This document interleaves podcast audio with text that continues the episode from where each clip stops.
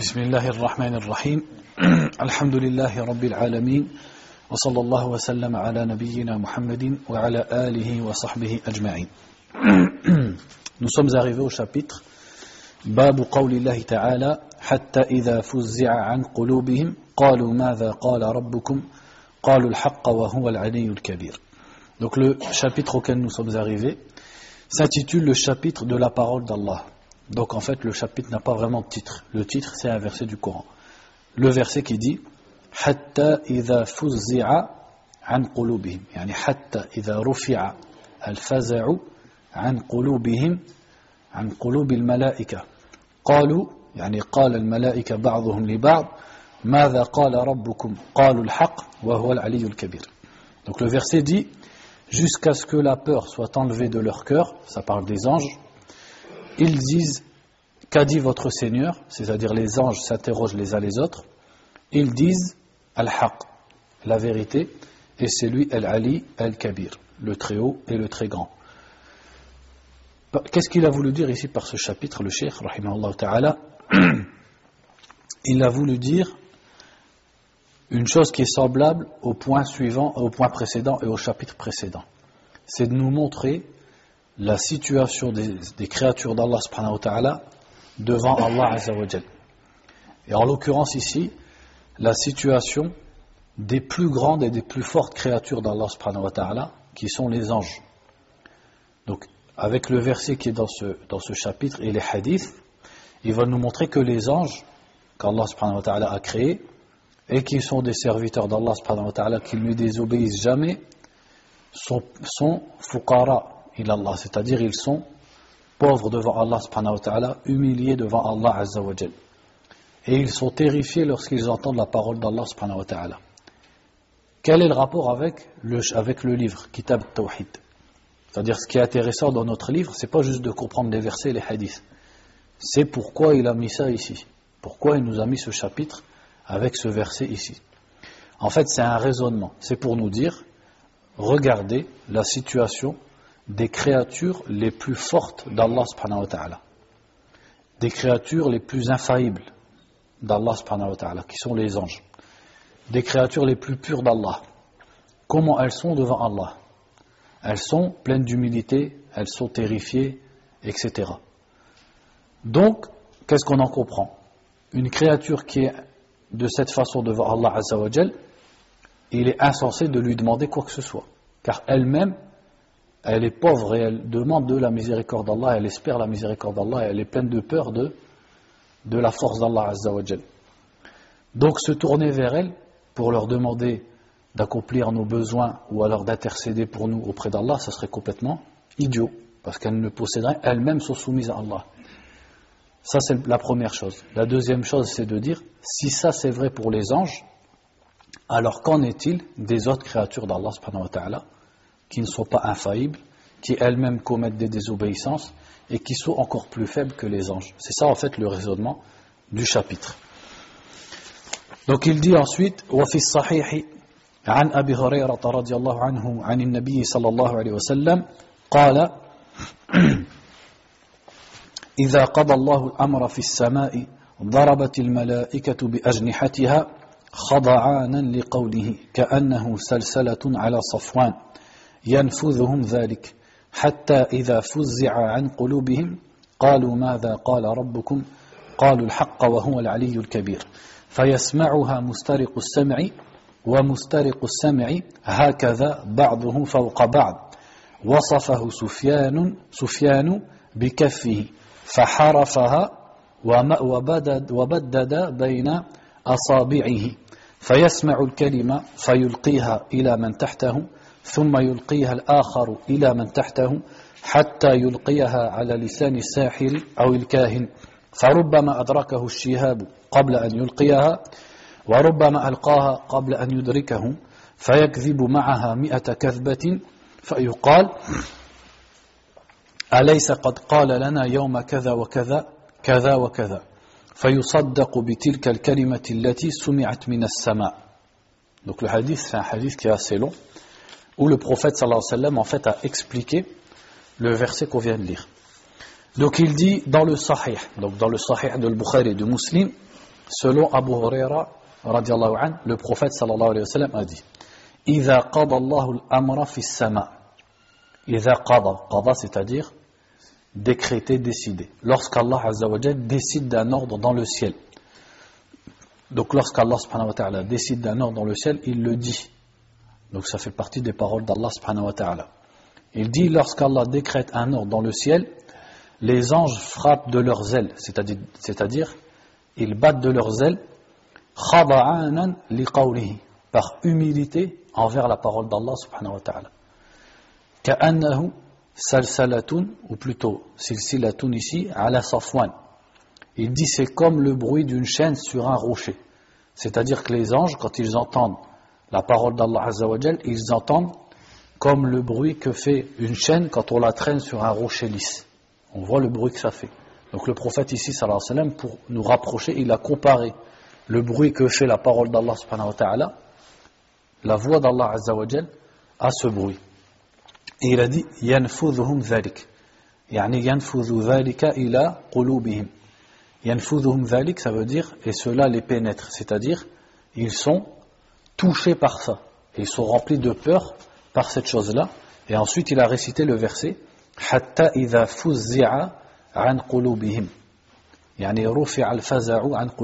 jusqu'à ce que la peur soit enlevée de leur cœur, c'est-à-dire quand ils reprennent conscience, les anges, c'est-à-dire que les anges ils sont foudroyés quand ils entendent l'ordre d'Allah et la parole d'Allah quand ils décrètent un ordre au ciel, et quand ils reprennent connaissance, ils s'interrogent les uns les autres et ils disent Qu'est-ce que votre Seigneur a dit? Et ils se répondent les uns aux autres il répond de la vérité et c'est lui le grand et le haut, le très grand et le très haut. Ensuite le prophète sallallahu alayhi wa sallam a dit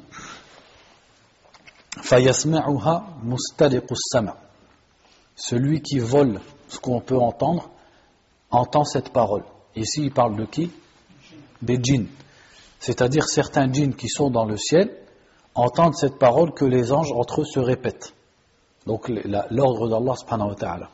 Donc il l'a appelé Mustariqus Sam'. Et il dit wa Mustariqus Sam', c'est-à-dire celui qui prend les informations, Hakadha ba'duhum. Il a dit il est de cette façon, ils sont de cette façon les uns au-dessus des autres. Et Sufyan, rahimahullah ta'ala, Sufyan al-Thawri, lorsqu'il a euh, expliqué le, le lorsqu'il a expliqué le hadith, il a penché sa main, c'est-à-dire il a tourné sa main et il a écarté ses doigts pour dire que le prophète sallallahu a fait comme ça pour expliquer comment les djinns sont les uns au-dessus des autres jusqu'au ciel. En fait, ils forment comme, comme une chaîne. Et il dit Fayasma'ul kalima. Donc le shaitan ou le djinn, il entend cette parole. Man tahtahu. Alors il l'a dit, il la répète à celui qui est en dessous de lui. Et celui qui est en dessous, il la répète à celui aussi qui est en dessous. Jusqu'à ce que le dernier, il la répète et il la dise par la bouche du sahir ou du kahin. Sahir, ça veut dire le sorcier et le kahin, c'est le voyant, le devin. C'est-à-dire qu'en fait, ces djinns sont en coopération avec un être humain, qui est le sorcier ou le voyant. Et donc, ils forment comme une chaîne pour répéter les paroles qu'ils entendent de la part des anges au ciel. Et les anges entre eux parlent du destin. Il dit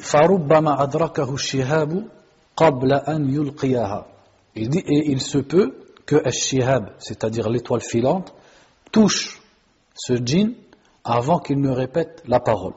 Et peut-être qu'il il peut la répéter avant que, que le, météorite entre guillemets le shihab ne le touche. Qu'est-ce que ça veut dire? Ça veut dire que parfois Allah Azzawajal laisse le djinn entendre et répéter la parole. Ça c'est par hikmah d'Allah subhanahu wa ta'ala.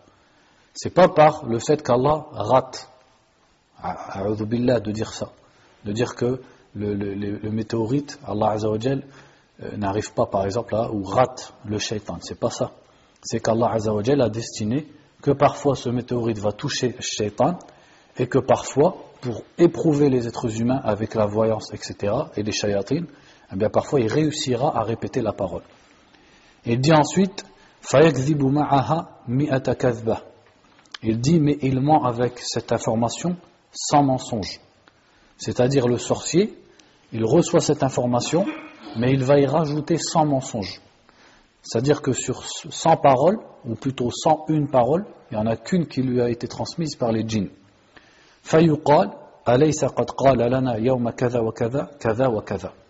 Donc il est dit, c'est-à-dire les gens disent, n'est-ce pas qu'un jour, tel et tel jour, il nous a dit telle et telle chose? C'est-à-dire que le voyant, dans tout ce qu'il te dit, il va forcément dire quelque chose qui est vrai. Donc les gens, plus tard, quand ça leur arrive, ils disent Ah, n'est-ce pas que tel jour, il nous avait prévu et prédit telle chose?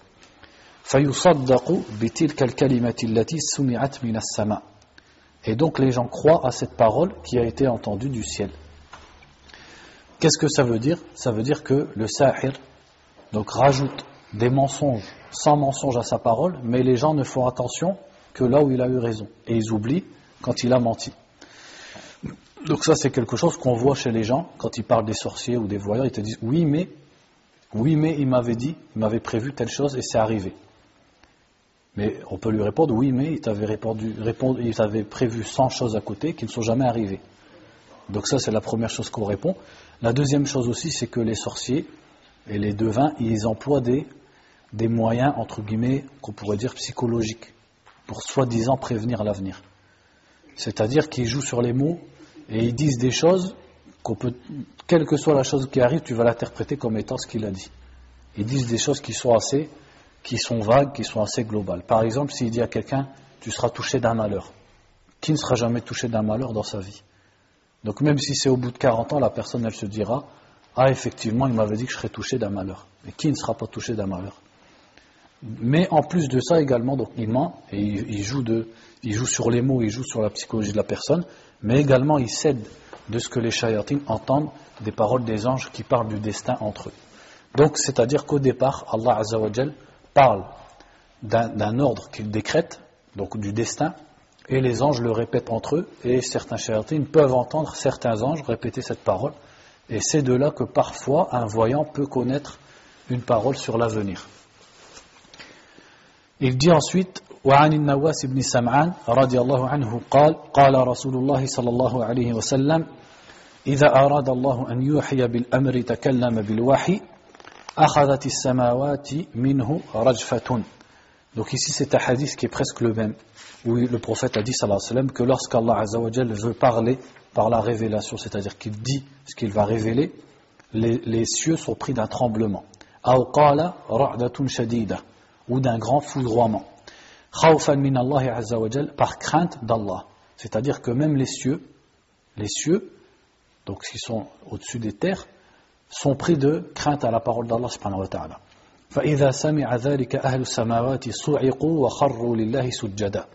Et lorsque les habitants des cieux, comme les anges par exemple, entendent cela, ils sont foudroyés et ils tombent prosternés devant Allah. فيكون أول من يرفع رأسه جبريل et le premier d'entre eux qui relève sa tête c'est Jibril فيكلمه الله من وحيه بما أراد et Allah Azza wa lui parle par sa révélation c'est-à-dire il lui dit ce qu'il veut révéler ثم يمر جبرائيل على الملائكة كلما مر بسماء سأله ملائكتها ماذا قال ربنا يا جبرائيل Et à chaque fois que Jibril passe par un ciel, les anges de ce ciel lui disent Ô Jibril, qu'est-ce que notre Seigneur a dit Jibril Et Jibril répond Il a dit la vérité et c'est lui le très haut, le très grand. C'est-à-dire qu'en fait, celui qui est concerné dans le verset qui répond, c'est qui C'est Jibril alayhi salam. Et tous les anges répètent derrière lui comme Jibril a dit. C'est-à-dire ils disent قال الحق وهو العلي الكبير فينتهي جبريل بالوحي إلى حيث أمره الله عز وجل et Jibril va avec la révélation, porte la révélation jusque là où Allah l'a ordonné c'est-à-dire jusqu'à l'homme le messager ou le prophète vers qui Allah l'a envoyé donc c'est ainsi que se fait la révélation telle qu'elle est décrite dans ce hadith Donc le chapitre il est fini. Qu'est-ce qu'il a voulu dire ici par ce chapitre? On le répète avant de passer au chapitre suivant. C'est de montrer la faiblesse des anges devant Allah subhanahu.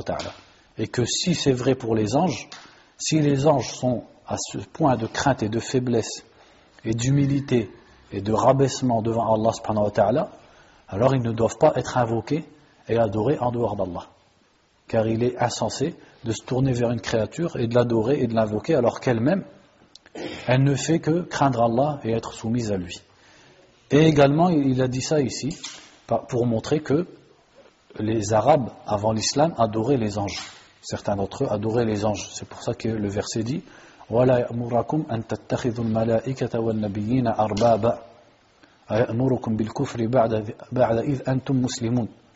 c'est-à-dire un prophète ne vous ordonnera pas de prendre les anges et les prophètes comme des divinités. Ce qui prouve que les Arabes prenaient notamment les anges comme des divinités en dehors d'Allah qu'ils adoraient. Et ils prétendaient que les anges étaient les filles d'Allah. Et Allah leur a répondu dans le Coran et a rejeté leurs paroles. Donc on passe au hadith suivant qui est Babu Shafa'a, le chapitre sur Ash-Shafa'a. Qu'est-ce que ça veut dire? Ça veut dire l'intercession. Ash-Shafa'a, ça vient de Ash-Shafa'a. Ash-Shafa'a, qu'est-ce que c'est? Ash-Shafa'a et le witr. Ash-Shafa'a, c'est père. C'est un père. Donc l'intercession, qu'est-ce que c'est Shafa'a? C'est quand quelque chose, quelqu'un veut obtenir quelque chose, mais qui passe par un intermédiaire, qui va l'aider à obtenir cette chose. Pourquoi les Arabes ont appelé ça Shafa'a? Ben, C'est parce qu'à la base il est seul et il n'arrive pas à voir ce qu'il veut, mais en prenant un autre, ils vont faire une paire. Et en faisant cette paire, chef, il va réussir à avoir ce qu'il veut. Donc en se collant l'un à l'autre, ils deviennent shafa. C'est pour ça que ça s'appelle shafa'a. Qu'est-ce qu'on entend ici par shafa'a? Shafa'a dans l'islam, quand on parle de shafa'a, on peut parler de deux choses. Shafa'a qui est vrai et shafa'a qui est fausse. Shafa'a qui est vrai, c'est celle qui a été rapportée dans les hadiths du prophète sallallahu alayhi wa sallam, où il nous a dit qu'au jour du jugement, il allait intercéder en faveur de sa communauté, de même que les autres prophètes intercéderont en faveur des croyants, de même que certains croyants intercéderont en faveur d'autres croyants, et de même que les anges intercéderont en faveur des croyants. Qu'est-ce que ça veut dire intercéderont? C'est-à-dire que Yawm al-Qiyamah, au jour du jugement, Allah va permettre aux prophètes, quand je dis aux prophètes, c'est-à-dire aux prophètes au pluriel, à tous les prophètes, ainsi qu'à certains croyants de toutes les communautés. Donc, quand on dit toutes les communautés, c'est-à-dire de l'époque de chaque prophète. Donc, tous les musulmans au sens large. Donc, aux salihin, c'est-à-dire aux hommes pieux de, différents peuples, de différents prophètes, et aux anges d'intercéder en faveur d'autres croyants. Donc, pas en faveur des kuffars, mais en faveur d'autres croyants, par exemple, pour qu'ils sortent de l'enfer plutôt que ils devaient en sortir, par exemple, pour, ceux parmi les croyants qui sont châtiés en enfer pour leurs péchés. Donc ils intercéderont pour qu'Allah les sorte, plutôt que prévu entre guillemets. Et il est dit dans le hadith qu'Allah dira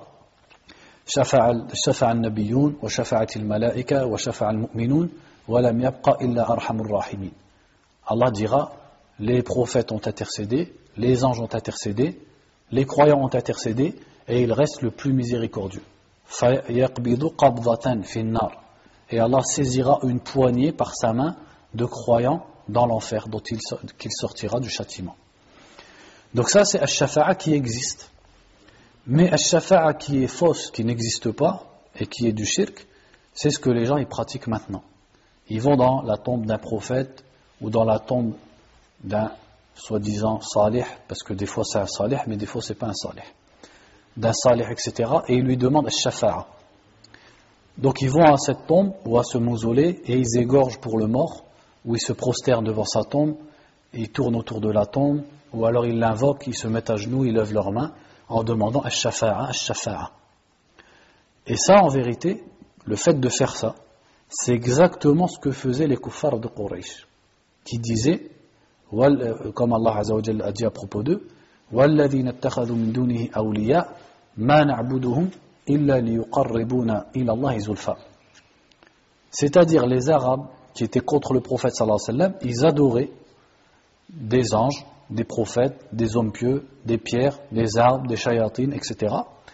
Et il disait, comme Allah l'a cité dans ce verset, nous ne les adorons que pour qu'ils nous rapprochent devant Allah Zulfa. C'est quoi Zulfa? C'est-à-dire dans notre grade, dans notre degré.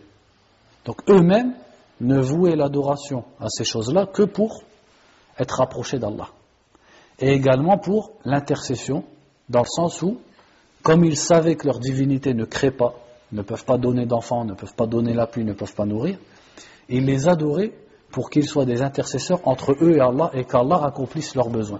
Donc au lieu de demander à Allah, ils passaient par leur divinité. Comme Allah a dit dans le Coran, وَيَعْبُدُونَ مِن دُونِ اللَّهِ مَا لَا يَنْفَعُهُمْ وَلَا يَضُرُّهُمْ وَيَقُولُونَ هَؤُلَاءِ شُفَعَاؤُنَا عِنْدَ اللَّهِ ils adorent en dehors d'Allah ce qui ne leur est pas utile et qui ne leur nuit pas et ils disent voilà nos intercesseurs en dehors d'Allah. Donc ce genre de shafa'a n'existe pas dans l'islam et c'est même considéré comme du shirk. Pourquoi? Parce que dans ce genre de pratique, les gens vont vouer des actes d'adoration à ces morts pour leur demander l'intercession entre eux et Allah. Et le simple fait qu'ils leur demandent l'intercession, même s'ils n'égorgent pas un mouton, même s'ils ne se prosternent pas devant leur tombe, en soi-même déjà c'est du shirk. Pourquoi Parce que c'est leur demander quelque chose qu'ils ne possèdent pas. C'est leur demander quelque chose que seul Allah peut donner comme on va le voir ici. Donc il dit ici, rahimahullah ta'ala, وقول الله تعالى وأنذر به الذين يخافون أن يحشروا إلى ربهم Waliyun wala. Donc il cite premièrement le verset qui dit Et avertit ceux qui craignent d'être réunis devant leur Seigneur qu'ils n'ont pas en dehors de lui d'alliés ni d'intercesseurs. Wali wala shafi'a. C'est-à-dire qu'en dehors d'Allah subhanahu wa ta'ala, ils ne peuvent pas espérer l'intercession de la part de qui que ce soit. Mais c'est Allah azza qui permet à qui il veut d'intercéder. Donc, ce verset, c'est le genre de verset qui renie complètement Ash-Shafa'a. Alors qu'on va voir qu'on a d'autres versets qui affirment Ash-Shafa'a. Donc, comment on le comprend? Certains versets nous disent qu'il n'y a pas de shafa'a, d'autres versets nous disent qu'il y a une shafa'a. Bien, la shafa'a qui est reniée, qui n'existe pas, c'est la shafa'a shirkiya. C'est celle qu'on a décrite. C'est le fait de se tourner vers une créature et de lui demander d'intercéder entre nous et Allah. Et carrément de lui vouer des actes d'adoration pour le prendre comme un intermédiaire entre, nous et Allah. Ça, c'est la même religion que pratiquait Quraysh. Et cette shafa'a, elle est fausse. Et la shafa'a qui existe, c'est celle qui aura lieu au jour du jugement. Et en plus, comment elle existe On va voir comment elle va se dérouler.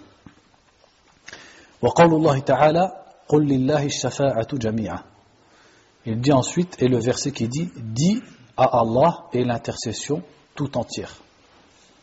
Donc premièrement, le verset, quand on regarde, il dit, Lillahi shafa'atu, à Allah et l'intercession. Quand on a comme ça al-jar ou al-majrour, c'est-à-dire ici, lillahi en premier, qu'est-ce que ça veut dire? C'est-à-dire lillah, shafa'atu, la li À Allah et l'intercession, dans le sens à Allah et pas à quelqu'un d'autre. Et en plus, il a dit jami'an, tout entière, c'est-à-dire qu'il n'y a pas d'exception. Donc qu'est-ce qu'on comprend du verset? Que veut dire l'intercession est à Allah? Qu'est-ce que ça veut dire On sait qu'Allah n'intercède pas, c'est auprès d'Allah que les gens intercèdent. Donc que veut dire l'intercession est à Allah c'est-à-dire qu'Allah subhanahu wa ta'ala est lui seul qui, détient le fait de, de, laisser quelqu'un intercéder auprès de lui. Et toutes les créatures d'Allah, même les anges et même les prophètes, ne peuvent pas d'eux-mêmes intercéder auprès d'Allah, ne, détiennent pas ce, cette faculté ou cette chose-là. Donc leur demander shafa'a alors qu'ils sont morts, etc., eh en fait, c'est leur demander quelque chose qu'ils ne possèdent pas. Puisqu'Allah a dit, l'intercession tout entière est à Allah. C'est-à-dire que si tu veux qu'au jour du jugement, le prophète sallallahu alayhi wa sallam intercède pour toi, c'est à Allah qu'il faut le demander et non pas au prophète sallallahu alayhi wa sallam. Car c'est Allah qui va lui dire d'intercéder. Donc tu dis par exemple, Ya Rab, shaffi' fiya Muhammadan. Sallallahu alayhi wa sallam. Ou Allah fait que Muhammad intercède pour moi au jour du jugement. Et également, le prophète sallallahu alayhi wa sallam a dit Pour celui qui répète Al-Fadh al-Adhan, celui qui répète derrière Al-Mu'adhin, qu'est-ce qu'il a dit à la fin Si à la fin on, on, fait en plus la dua, Allahumma rabba hadhi al-da'wati tamma, wa salati al-qa'ima, آت محمدا الوسيلة والفضيلة وابعثه مقاما محمودا الذي وعدته Qu'est-ce qui se passe pour celui qui dit ça en faveur du prophète sallallahu alayhi wa sallam حقت له شفاعتي يوم القيامة Il méritera mon intercession. Donc, qui fait qu'il méritera l'intercession C'est Allah Azza wa qui va le récompenser pour son œuvre par l'intercession de Muhammad sallallahu alayhi wa sallam. Donc il ne nous a pas dit, pour avoir mon intercession, venez me voir à ma tombe, invoquez-moi en dehors d'Allah et demandez-moi l'intercession. Et jamais les sahaba n'ont dit au prophète sallallahu de son vivant, plus tard intercède pour nous. Et il n'allait pas non plus à sa tombe pour l'adorer et lui demander qu'il soit un intercesseur entre eux et Allah. Ça, c'est arrivé plusieurs siècles après, avec l'influence du chiisme et l'arrivée du soufisme. C'est ces deux courants-là qui ont fait arriver chez les musulmans l'adoration des tombes, l'adoration des mausolées, etc., etc., l'adoration des morts. Pendant les trois premiers siècles, c'était inconnu chez les musulmans. Ça arrivait tardivement, et en fait, ce sont des influences euh, religieuses ou philosophiques d'autres civilisations. Parce que ce sont des choses qu'on retrouve dans d'autres religions et d'autres civilisations. Le fait d'adorer les morts, d'espérer leur intercession, et c'était déjà la religion des Arabes avant la venue de l'islam. Le fait d'adorer des morts ou d'adorer des objets et même des gens pieux, comme Allat ou comme Maryam, en leur demandant l'intercession auprès d'Allah subhanahu wa ta'ala.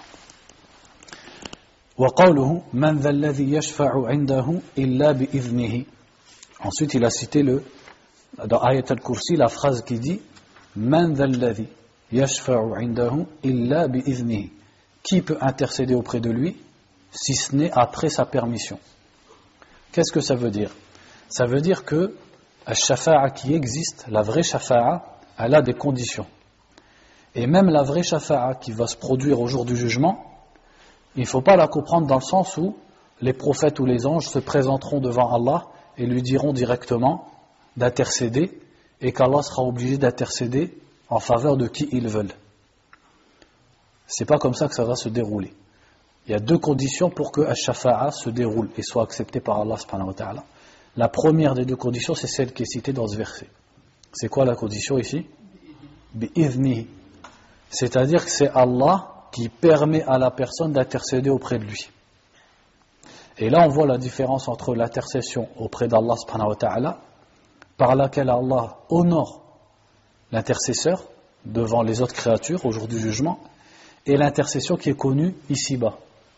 Parce que l'intercession qui est connue ici-bas, par exemple chez un directeur d'entreprise, celui qui a une influence chez le directeur, il ne lui demande pas la permission pour intercéder pour quelqu'un.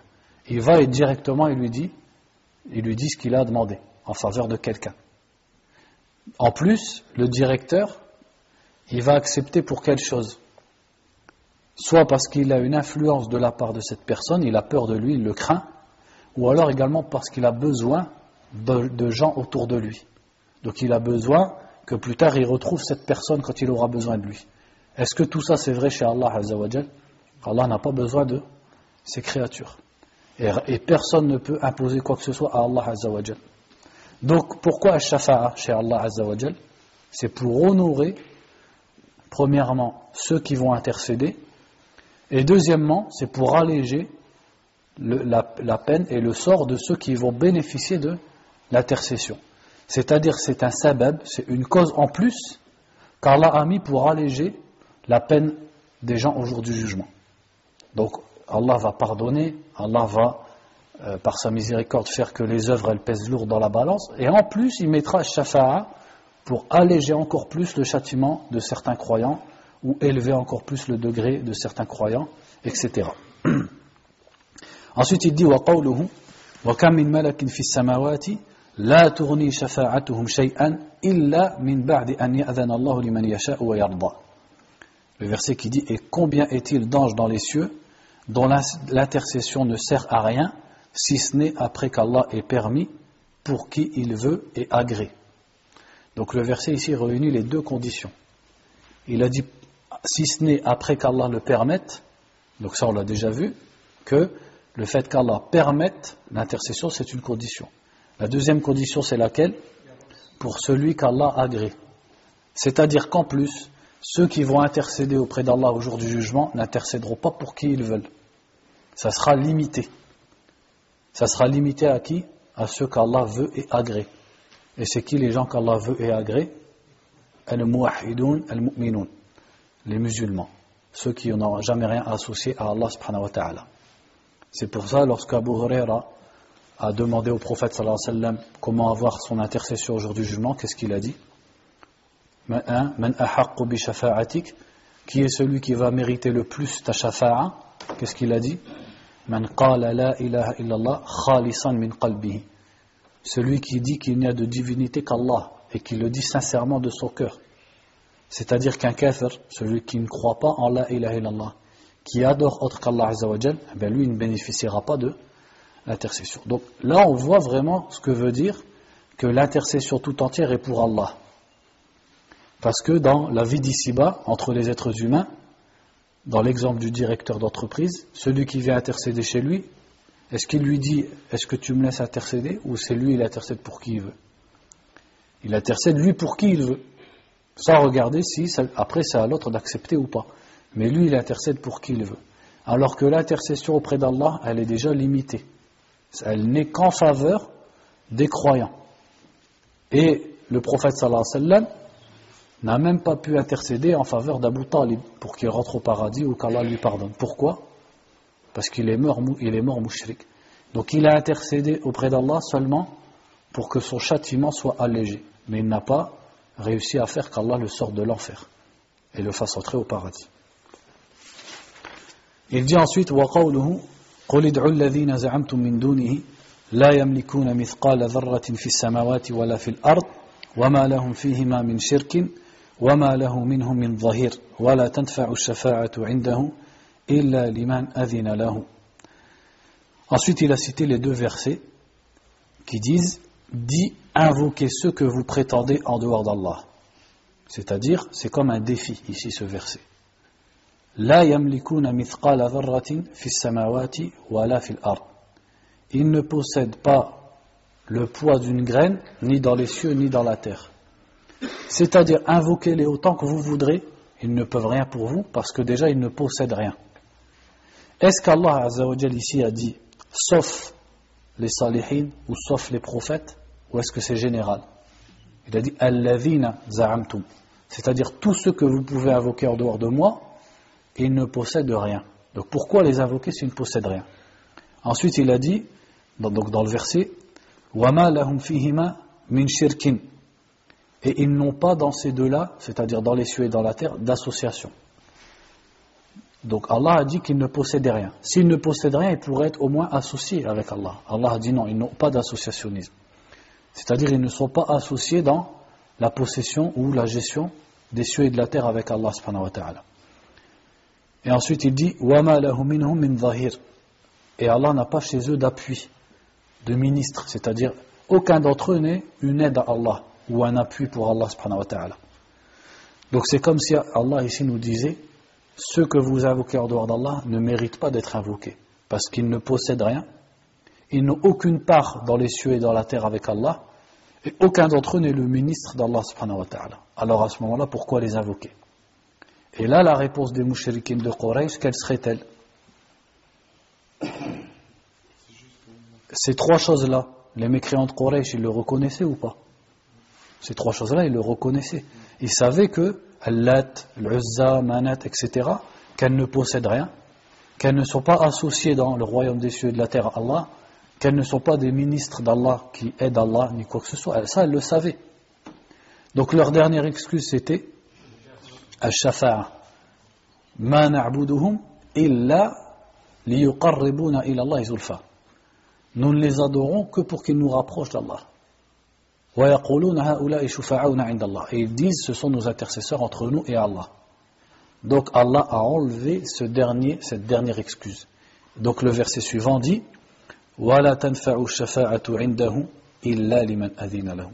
Et l'intercession ne sert à rien auprès de lui, sauf après, sauf pour celui à qui il l'a permise.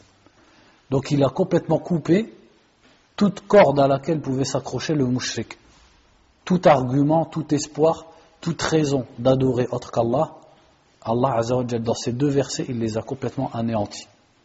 D'où on voit la force du Coran dans, dans le sujet du tawhid, pour celui qui médite bien.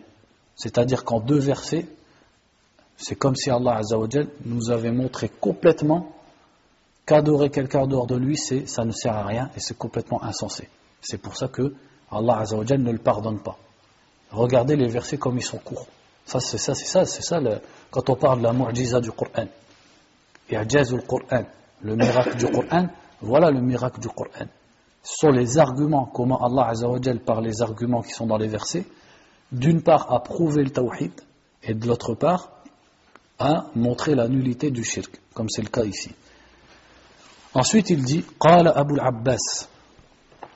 Il cite une parole de Abu Abbas. Qui il a voulu désigner ici par Abu Abbas? Abu Abbas, c'est Ahmed ibn Abdel Halim, ibn Abdel Salam, ibn Taymiyyah, rahimallahu ta'ala. Certains savants, ils disent, donc souvent, Ibn Taymiyyah, comment on l'appelle, son surnom? Souvent, on dit Shaykhul Islam. Pourquoi ici il a dit Abu Abbas? Alors que d'habitude, les savants, quand ils parlent d'Ibn Taymiyyah, ils disent toujours Qala Shaykhul Islam. Non, c'est pas vraiment ça. Euh, Allah alam, peut-être. En tout cas, moi, la raison que j'ai vue, je veux dire, qui a été citée par le Cheikh Abdelaziz, ta'ala, c'est de dire, ça c'est un livre sur At-Tawhid. Donc il veut éviter tout rouleau, toute exagération à propos d'un être humain. Donc dans ce livre-là, il ne dira pas Cheikh l'Islam. Parce que dans le fait de dire le Cheikh de l'Islam, il y a une certaine exagération vis-à-vis d'un homme ou d'un savant. Et comme là on parle du tawhid, du fait de ne rien associer à Allah subhanahu wa ta'ala, de ne pas mettre un être humain au-dessus de sa valeur, eh bien il a dit Qala Abu al-Abbas. Wallahu. Et ça c'est quelque chose qu'on peut retirer. C'est pas lui qui l'a dit, mais on peut le deviner. Wallahu a'lam. Donc comme on le fait d'habitude, quand il cite quelqu'un, on lit sa, sa, sa, sa présentation. Donc il dit ici, à propos de euh, Abu al-Abbas, il dit هذه كنية شيخ الإسلام أحمد بن عبد الحليم بن عبد السلام بن عبد الله بن الخضر ابن محمد ابن الخضر بن علي بن عبد الله بن تيمية الحراني العالم الرباني مفتي الأمة بحر العلوم ناصر السنة Qami'ul Bid'a, Sahibul Musannafat, donc là il lui donne beaucoup de surnoms pour le décrire. Sahibul Musannafat al-Mashhoura al-Maqboula, al-Mu'ayyidata bil-Kitab wa Sunnah, wa ma alayhi salaful Ummah, al-Jadirati bi an tuhfadha fi a'maq al-qulub, man tadabbaraha علم أنه قد جمع من العلوم النقلية, النقلية والعقلية ومن الإحاطة بمذاهب أهل الملل والنحل وآراء المذاهب وما الفرق ما لم يعلم مثله عن أحد من العلماء Donc il dit ici, Ibn Taymiyyah c'est quelqu'un qui a écrit beaucoup de livres, qui ont été euh, des livres qui sont reconnus, qui sont appuyés par les versets du Coran et les hadiths du prophète sallallahu alayhi wa sallam. Et il dit celui qui voit ces livres, qui lit ces livres, qui réfléchit sur ces livres, il verra que Ibn Taymiyyah il a réuni dans ses livres des connaissances à la fois religieuses, donc naqliya, et également aqliya, c'est-à-dire des, connaissances logiques, entre guillemets, euh, de, plutôt, on va dire, entre guillemets, philosophiques ou de la raison. Et également, il a englobé Vraiment, il avait une large connaissance des différentes paroles dans la religion, des différentes religions qui existaient, des différentes mouvances qui existaient, des différentes opinions, même dans les madhahib, que ce soit les madhahib dans l'aqida ou même les madhahib fiqhiyya, et de tout ce que les différents groupes ont dit, ce qui n'est connu d'aucun savant. Aucun savant n'est comparable à Ibn Taymiyyah dans ce point-là. À tel point que ceux qui ont fait sa biographie, ils disent qu'à son époque, certains fuqaha des quatre écoles, quand ils divergeaient entre eux sur leur madhab, ils allaient voir Ahmed ibn Taymiyyah pour lui demander c'est quoi notre madhab dans ça. C'est-à-dire tellement il était approfondi dans la connaissance même des quatre madhab, des quatre imams. وبين هذا الدين وبين هذا الدين وعقائده ورد سائر البدع بما لم يسبق إليه ترجم له طوائف من الحفاظ وأثنوا عليه في أسفار وشهرته وإمامته في علوم الإسلام وتفننه تغني عن الإطالة في وصفه Donc il dit que Ibn Taymiyyah, il y a beaucoup de savants qui ont fait sa biographie et qui ont fait ses éloges dans, dans plusieurs volumes. Et il dit il est tellement connu dans les sciences de l'islam, il était tellement fort qu'on n'a pas besoin de, de s'allonger sur sa biographie. قال ابن دقيق العيد كأن العلوم بين عينيه يأخذ ما يشاء ويدع ما يشاء L'imam Ibn Daqiq al-Aid, ta'ala, il disait à propos d'Ibn Taymiyyah, on, dirait, on aurait dit que les sciences étaient devant lui, il prenait et il laissait ce qu'il voulait. C'est-à-dire que quand il parlait, on aurait dit que c'est comme s'il avait un livre devant lui dans lequel il y avait tout. ولد سنة 61 و600 وتوفي سنة 28 و700 رحمه الله تعالى. Donc il est né en 661 et il est mort en 728 رحمه الله تعالى. Donc ici il cite sa parole, il dit قال أبو العباس نفى الله عما سواه كل ما يتعلق به المشركون فنفى أن يكون لغيره ملك, أو قسط منه Donc il dit Allah Azzawajal ici a renié tout ce à quoi s'accrochent les mushrikoun. Donc il a renié premièrement que quelqu'un d'autre que lui possède quoi que ce soit ou même une part de sa possession. Ou qu'il soit une aide à Allah. Et il ne reste alors que l'intercession.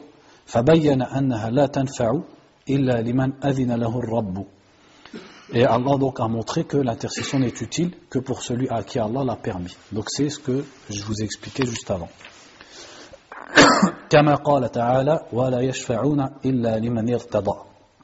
Comme il est dit dans le verset, et il n'intercède que pour celui qui l'agrée. فهذه الشفاعة التي يظنها المشركون هي منتفية يوم القيامة كما نفاها القرآن Donc il dit cette shafa'a, cette fausse shafa'a, en quelle croient les polythéistes, elle n'existe pas au jour du jugement et le Coran l'a renie. وأخبر النبي صلى الله عليه وسلم أنه يأتي فيسجد لربه ويحمده ولا يبدأ بالشفاعة أولا ثم يقال له ارفع رأسك وقل تسمع وسل تعطى واشفع تشفع Et le prophète sallallahu alayhi wa sallam, quand il a parlé de son intercession au jour du jugement, il a décrit que il n'allait pas intercéder de lui-même. mais d'abord, il va venir devant Allah, il va se prosterner et il va louer Allah avec des paroles qu'Allah va lui révéler à ce moment-là, qu'il ne connaissait pas avant, des louanges à Allah. Et ensuite seulement, Allah lui dira, lève ta tête, parle, on t'écoute, demande, on te donne, intercède et on te l'accorde. Donc au final, est-ce que c'est le prophète qui vient intercéder de son propre chef non, il vient, il se présente, il se prosterne dans l'espoir d'intercéder. Mais c'est Allah qui lui dit d'intercéder. Donc là, on voit bien le sens du verset قُلْ لِلَّهِ شَفَاعَةُ جَمِيعًا dit c'est à Allah qu'est l'intercession tout entière. وقال له أبو هريرة رضي الله عنه من أسعد الناس بشفاعتك يا رسول الله قال من قال لا إله إلا الله خالصا من قلبه Et quand Abu Huraira lui a demandé qui, ô messager d'Allah, est celui qui méritera le plus ton intercession, c'est-à-dire au jour du jugement? Il a répondu Celui qui dit qu'il n'y a de divinité qu'Allah et qui le dit sincèrement de son cœur. Donc il n'a pas dit celui qui vient à ma tombe me le demander, par exemple.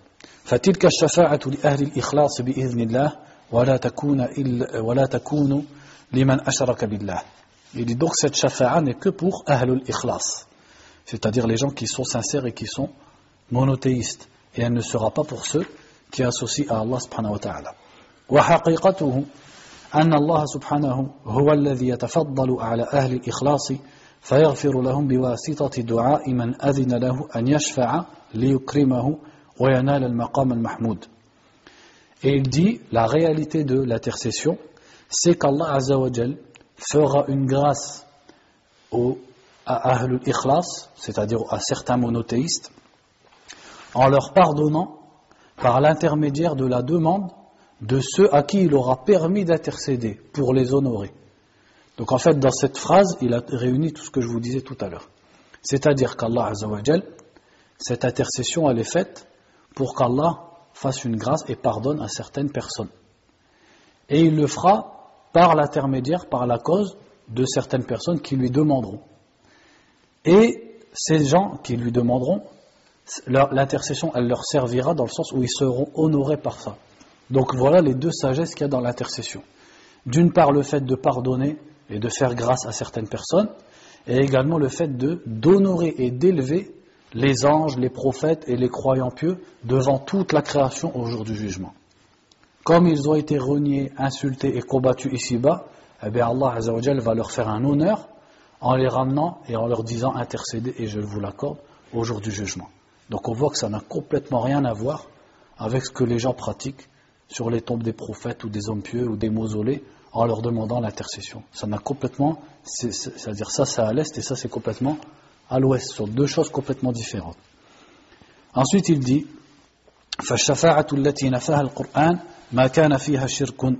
donc il dit l'intercession que le Coran a reniée c'est celle qui contient du shirk c'est pour ça que le Coran, d'autre part, affirme l'intercession dans certains passages. وقد بين النبي صلى الله عليه وسلم أنها لا تكون إلا لأهل التوحيد والإخلاص انتهى كلامه رحمه الله Il dit, or le prophète sallallahu alayhi wa sallam a montré que l'intercession ne profitera qu'aux gens du tawhid et de l'ikhlas. L'ikhlas c'est comme le tawhid, c'est-à-dire le fait de vouer exclusivement la religion à Allah subhanahu wa ta'ala. Et c'est ici que s'arrête la parole de Sheikh l'Islam Ibn Taymiyyah ta'ala. Donc on va s'arrêter là pour aujourd'hui. Donc la prochaine fois, comme vous avez entendu, les cours ça sera 19h jusqu'au Maghreb.